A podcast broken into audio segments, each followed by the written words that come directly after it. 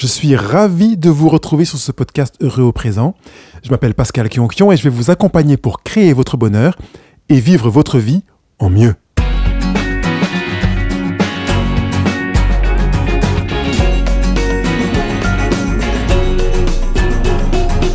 Aujourd'hui, nous nous arrêterons sur les personnes toxiques avec ce titre Je vis des relations toxiques. Bonjour à toutes et à tous, bonjour les heureux, les heureuses. J'ai la voix un peu euh, qui part en autre boudin, donc on va faire avec. Et, je veux quand même enregistrer ce rendez-vous pour aujourd'hui euh, sur les, relations avec les personnes toxiques.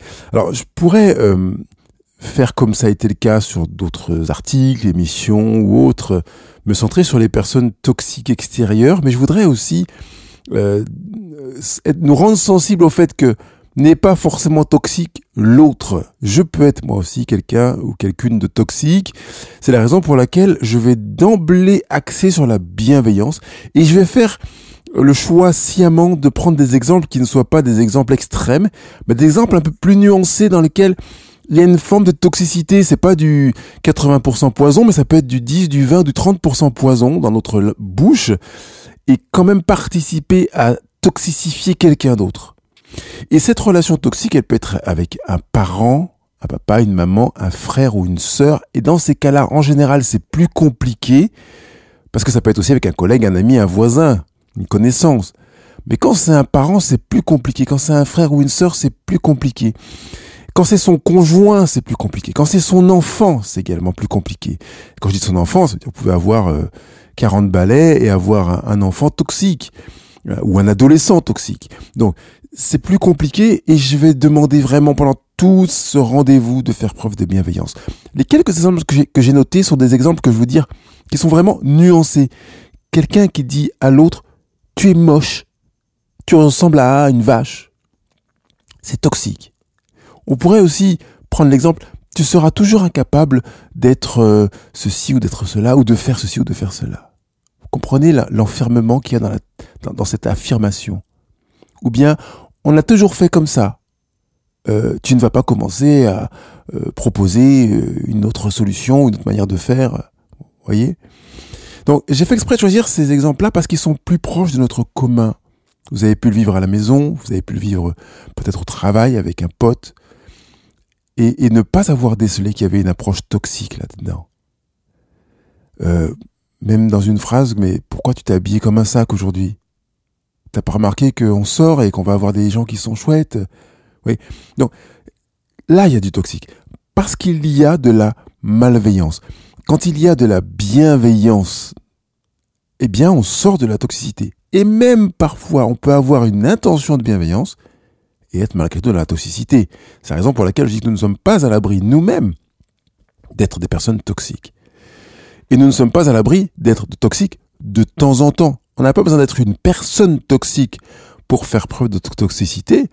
On peut l'être de manière épisodique parce qu'il y a une situation qui fait que on va démarrer au quart de tour et que parfois c'est après qu'on ait dit la chose ou bien même parfois plusieurs jours ou plusieurs heures après qu'on ait dit la chose ou fait la chose qu'on se rend compte que ça quand même c'était pas cool, c'était toxique.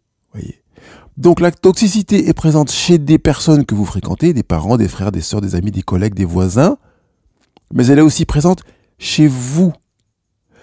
Et si vous avez pris le, parti de la bienveillance vis-à-vis des autres, faites le pas de la bienveillance vis-à-vis de vous-même quand vous vous rendez compte que vous avez fait preuve de toxicité, si tant est que vous puissiez vous en rendre compte, parce que c'est pas forcément évident, eh bien que vous puissiez vous dire oui tiens, là vraiment, et prendre conscience, mettre des mots, et prendre une décision.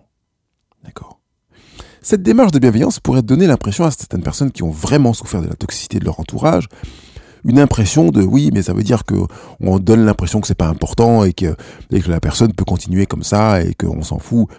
Non, non, c'est pas parce qu'on est bienveillant que ce que la personne a fait n'est pas important. C'est pas parce qu'on est bienveillant avec la personne qu'on s'en fout de ce qu'elle fait ou de ce qu'elle dit. Seulement, la bienveillance permet de regarder la personne autrement et donc de changer soi-même. C'est pas parce que je regarde la personne autrement que la personne a changé, on est d'accord. C'est moi qui change. Je suis donc le bénéficiaire de la bienveillance émise. la personne bénéficiera de ma bienveillance par voie de conséquence, éventuellement, si elle décide d'en bénéficier. Mais si je choisis de faire preuve de bienveillance, je suis bénéficiaire de ma bienveillance. Parce que c'est mon regard qui change. Et mon regard ne change pas la personne qui est en face. Ça me change moi. Quand mon regard change, je vais pouvoir baisser la charge émotionnelle. Je vous renvoie au rendez-vous que j'ai euh, enregistré sur ce sujet. Je vous mettrai le lien dans la retranscription du podcast. Et puis, par conséquent, comme j'ai la charge émotionnelle qui diminue, eh bien, je peux davantage mobiliser mon aspect cognitif, parce que la charge émotionnelle touche à l'aspect intuitif, émotionnel, la charge, euh, les émotions. Et, et, du coup, quand les émotions sont très très fortement euh, en agitation, en activité, ma cognition diminue, donc mon intellect, ma capacité de raisonnement, d'analyse, de jugement. C'est la raison pour laquelle, quand on est en forte charge émotionnelle, on fait des choses qu'on n'aurait jamais faites si on avait la tête froide. Même si c'est des choses positives. Vous êtes hyper excité parce que c'est génial, c'est top, vous avez vécu un super événement, vous avez gagné, etc. Vous prenez quelqu'un, vous l'embrassez sur la bouche. Euh, enfin, ça c'est déjà vu, hein, vous pouvez regarder ça à la télé. Euh, la personne qui a fait ça n'aurait jamais fait ça euh, si elle avait été la tête froide et pas de charge émotionnelle. Embrasser une voisine ou la, speakerine ou l'animateur télé qui est à côté sur la bouche, sans tenir compte du sexe, ça, ça, ça, ça se fait pas quand on n'a pas de charge émotionnelle. C'est qu'on a vraiment là une, une décharge forte qui fait qu'on est en perte de contrôle de la cognition, la capacité d'analyse, de, réflexion et donc d'action qui en suit. Euh, quand on a baissé cette charge, on peut comprendre, chercher à expliquer. Je voudrais juste préciser que ce n'est pas parce que je vais chercher à comprendre et à expliquer la toxicité de la personne qui est en face de moi, qui est à côté de moi, ou qui a fait quelque chose à mon égard, que je vais lui trouver des excuses et que je vais tout supporter. Rien à voir. Comprendre et expliquer a pour objet de m'éclairer moi-même pour pouvoir prendre des décisions adaptées, parce que euh, il y en a forcément à prendre quand on est en relation avec des personnes que l'on estime être toxiques vis-à-vis de nous-mêmes. Donc comprendre et expliquer n'a rien à voir avec excuser ou tout supporter en disant bon comme je comprends ça s'explique ben on va laisser comme ça quoi je vais me laisser taper dessus je vais me laisser cracher dessus et piétiner non pas du tout surtout pas Seulement, ça me donne des, éclairages pour mieux appréhender la situation. Un exemple, elle est atteinte d'un trouble de ceci, de cela. Ou bien, elle a, et là, on va arriver directement à la deuxième, à la grande partie que je voulais évoquer avec vous, qui est devient-on toxique par hasard? Et là, vous comprenez que je suis dans un domaine de l'explication, de la compréhension. Devient-on toxique par hasard? C'est de la cognition. La réponse est non. Le hasard n'a rien à faire dans la capacité d'une personne à être toxique. On devient toxique parce qu'on est en quête d'un équilibre intérieur. Et vous comprenez que regarder cela avec une bienveillance me permet de poser un regard sur la personne que je vois faire des actes de toxicité et je vais faire vraiment la différence maintenant en disant ce n'est pas une personne toxique, c'est une personne qui pose des actes ou des paroles toxiques. Ça veut dire qu'en soi, un individu n'est jamais toxique, il n'est pas un poison humain. Donc, une personne qui pose des actes ou des paroles toxiques le fait parce qu'elle recherche un équilibre. Alors on va dire oui, mais j'en ai rien à cirer qu'elle recherche un équilibre, j'ai pas envie d'être sa barre de recherche d'équilibre. Et je fais exprès d'utiliser l'image de la barre, parce que vous imaginez quelqu'un qui marche sur un fil, et il a besoin d'une très très très grande barre pour tenir l'équilibre. On appelle ça un funambule. Et euh, on est content qu'il ait la barre entre les mains pour tenir l'équilibre. Seulement, on voudrait que la barre soit quelqu'un d'autre et pas nous. Et c'est tout à fait légitime parce qu'on n'a pas envie de, de, participer à l'équilibre des autres. On a envie de jouir de la présence des autres. On a envie de se marrer avec eux, de vivre avec eux, de travailler avec eux, de s'amuser, etc. Pas de participer à leur équilibre. On n'est pas là pour être des réparateurs d'autrui. Or, la personne qui fait acte de toxicité dans ses paroles et dans ses actions participe utilise autrui pour se réparer. Mais regardez-moi dans les yeux. Vous n'avez jamais utilisé quelqu'un d'autre pour vous réparer vous-même? Dans vos relations amoureuses, par exemple? Dans vos relations, amicales? Dans votre capacité à faire des cadeaux aux uns aux autres et à, essayer d'être gentil et sympa avec l'un ou l'autre? Ça n'a jamais été dans une démarche pour chercher à vous réparer, à vous équilibrer, à chercher un équilibre, à puiser dans l'autre pour avoir le regard que vous voudriez qu'il pose sur vous.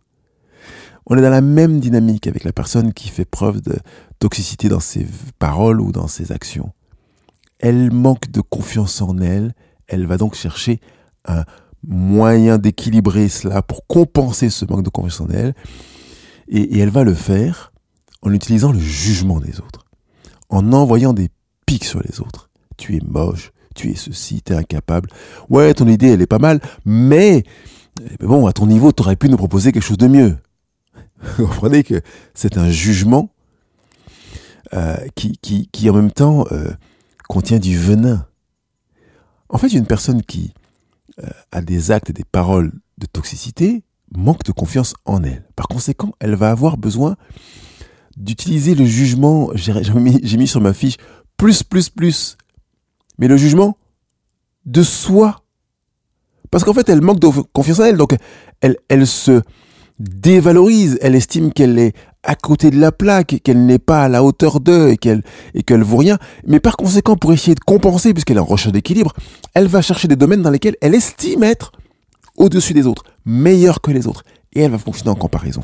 Par conséquent, quand elle voit quelqu'un qui essaye quelque part avec son regard à elle d'être en concurrence, de, de, de, qui, a potentiellement un niveau au-dessus d'elle-même, parce qu'elle travaille en concurrence, vu qu'elle est en manque de confiance en elle, eh ben, elle va envoyer ces petites seringues de venin.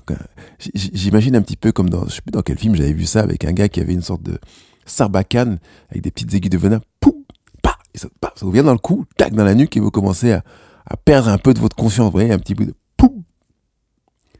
Alors, à partir du moment où cette personne vous envoie cette petite pique de venin, vous pouvez comprendre qu'elle estime que vous êtes une menace pour elle. À quoi bon aller tirer sur quelqu'un qui n'est pas une menace? Ça ne veut pas dire que vous êtes une menace. C'est ce que je disais tout à l'heure sur le regard. C'est pas parce que vous avez un regard bienveillant que vous aurez un autre regard sur cette personne-là que cette personne a changé. Ça ne veut pas dire que parce que la personne qui fait acte de euh, toxicité verbale ou factuelle euh, vous considère comme une menace, que vous êtes une menace. C'est son regard sur vous. Ça dit des choses sur elle. Au même titre que quand vous avez un regard bienveillant et que vous avez choisi de comprendre et d'expliquer euh, la toxicité d'une personne, que ça dit des choses sur vous. C'est vous qui êtes bienveillant. C'est vous qui changez de regard. Ça ne change rien à la personne, comme je l'ai dit tout à l'heure. Une personne qui fait montre de toxicité a besoin de ne pas être exclue et de ne pas s'exclure non plus. Donc, euh, elle, va veiller à être en compagnie d'autres personnes parce qu'elle va protéger ce qu'on appelle un sentiment de rejet.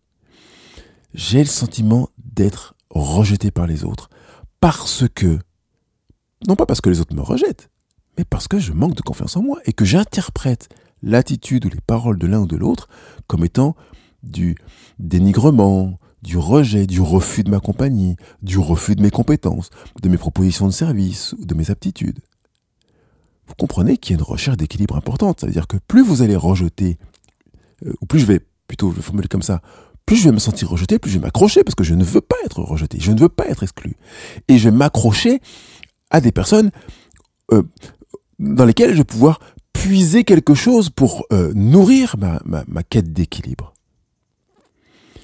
je vous recommande d'aller euh, lire le livre Je réinvente ma vie de Young et Klosko, que j'ai prêté d'ailleurs, je l'ai cherché dans ma bibliothèque quand j'ai préparé ce rendez-vous, et je ne l'ai pas retrouvé. Donc, si la personne qui m'écoute dans ce rendez-vous aujourd'hui se dit ah oui c'est vrai que c'est moi qui ai le livre de Pascal, eh bien je vais euh, me, signaler, me signaler parce que je n'ai pas noté de fiche de prêt avec le nom.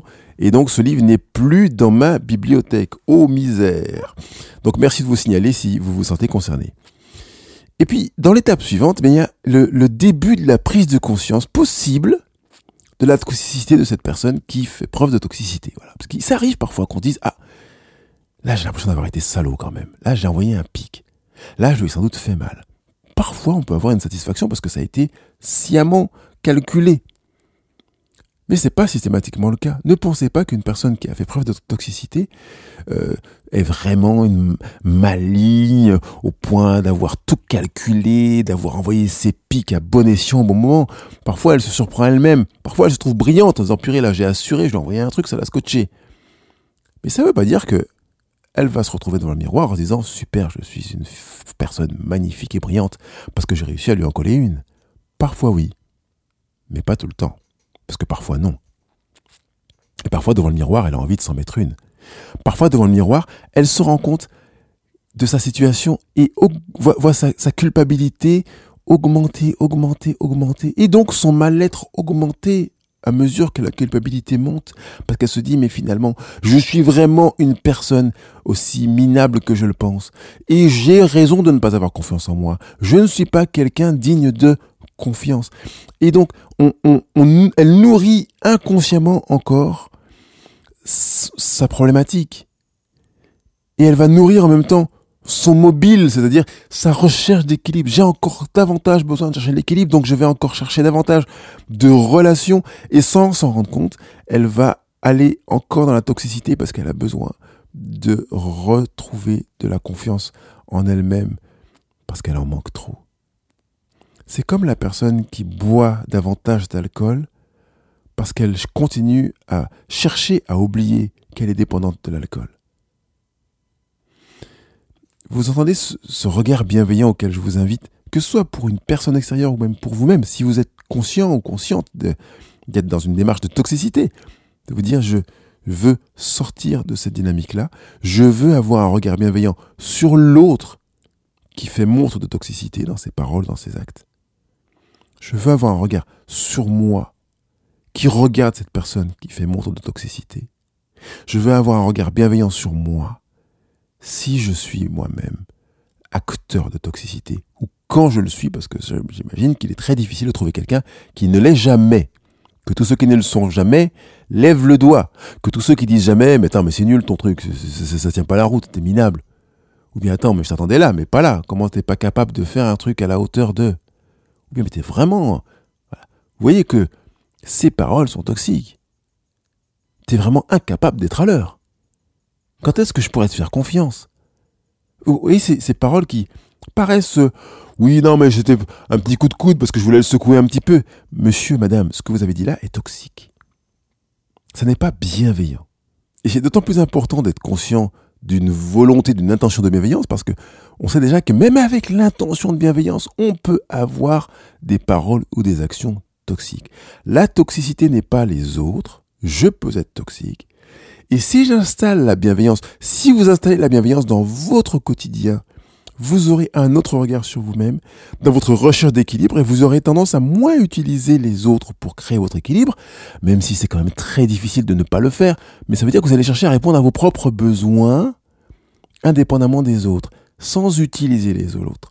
Vous pourrez inviter les autres à participer à répondre à vos besoins, mais vous n'utiliserez pas les autres pour répondre à vos besoins. Je vous renvoie vers le livre e-book qui est sur le blog Heureux au présent, qui s'intitule J'ai attrapé le virus du bonheur, trois remèdes efficaces pour ne pas en guérir, livre dans lequel je euh, j'aborde cette question de la réponse à ses propres besoins. Je rappelle que ce livre est gratuit, vous pouvez le télécharger gratuitement et le faire connaître autour de vous.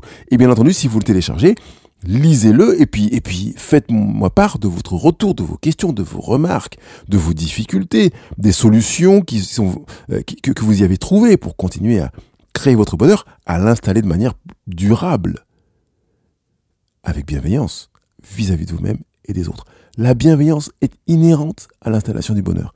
Instaurez le bonheur avec bienveillance, même avec des personnes toxiques. Vous avez euh, des relations toxiques, soyez bienveillant avec les personnes toxiques, que ce soit vous ou les autres. La semaine prochaine, on se retrouve pour continuer euh, le deuxième volet sur les relations toxiques. Et même, je, vous annonce que j'ai préparé les émissions suivantes, les rendez-vous suivants, pour euh, continuer dans cette dynamique-là, avec notamment le rendez-vous suivant qui sera euh, couper les ponts. Comment couper les ponts? Doit-on couper les ponts? Si oui, pourquoi Etc. Et puis ensuite, renouer le contact. Et on, continuera les semaines qui suivent, qui suivent sur, cette euh, nécessité de, de la relation, vous verrez que systématiquement il y aura la bienveillance parce que c'est essentiel pour vous-même pour instaurer le bonheur. Il ne me reste plus que vous souhaiter une bonne semaine. Bye bye. Vous avez écouté ce rendez-vous et vous avez appris quelque chose. Ça vous a fait du bien. Vous avez choisi d'apporter des modifications dans votre vie. Alors, euh, je m'en réjouis. Et si c'est le cas aussi, mettez vos commentaires sur les réseaux sociaux, euh, au bas de la retranscription de ce rendez-vous sur le blog Euro au présent, mettez vos 5 étoiles, et puis partagez aussi, hein, parce que ça fait du bien, du bien de partager. Je pourrais poser une question. Le bonheur existe-t-il vraiment quand il n'y a pas de partage?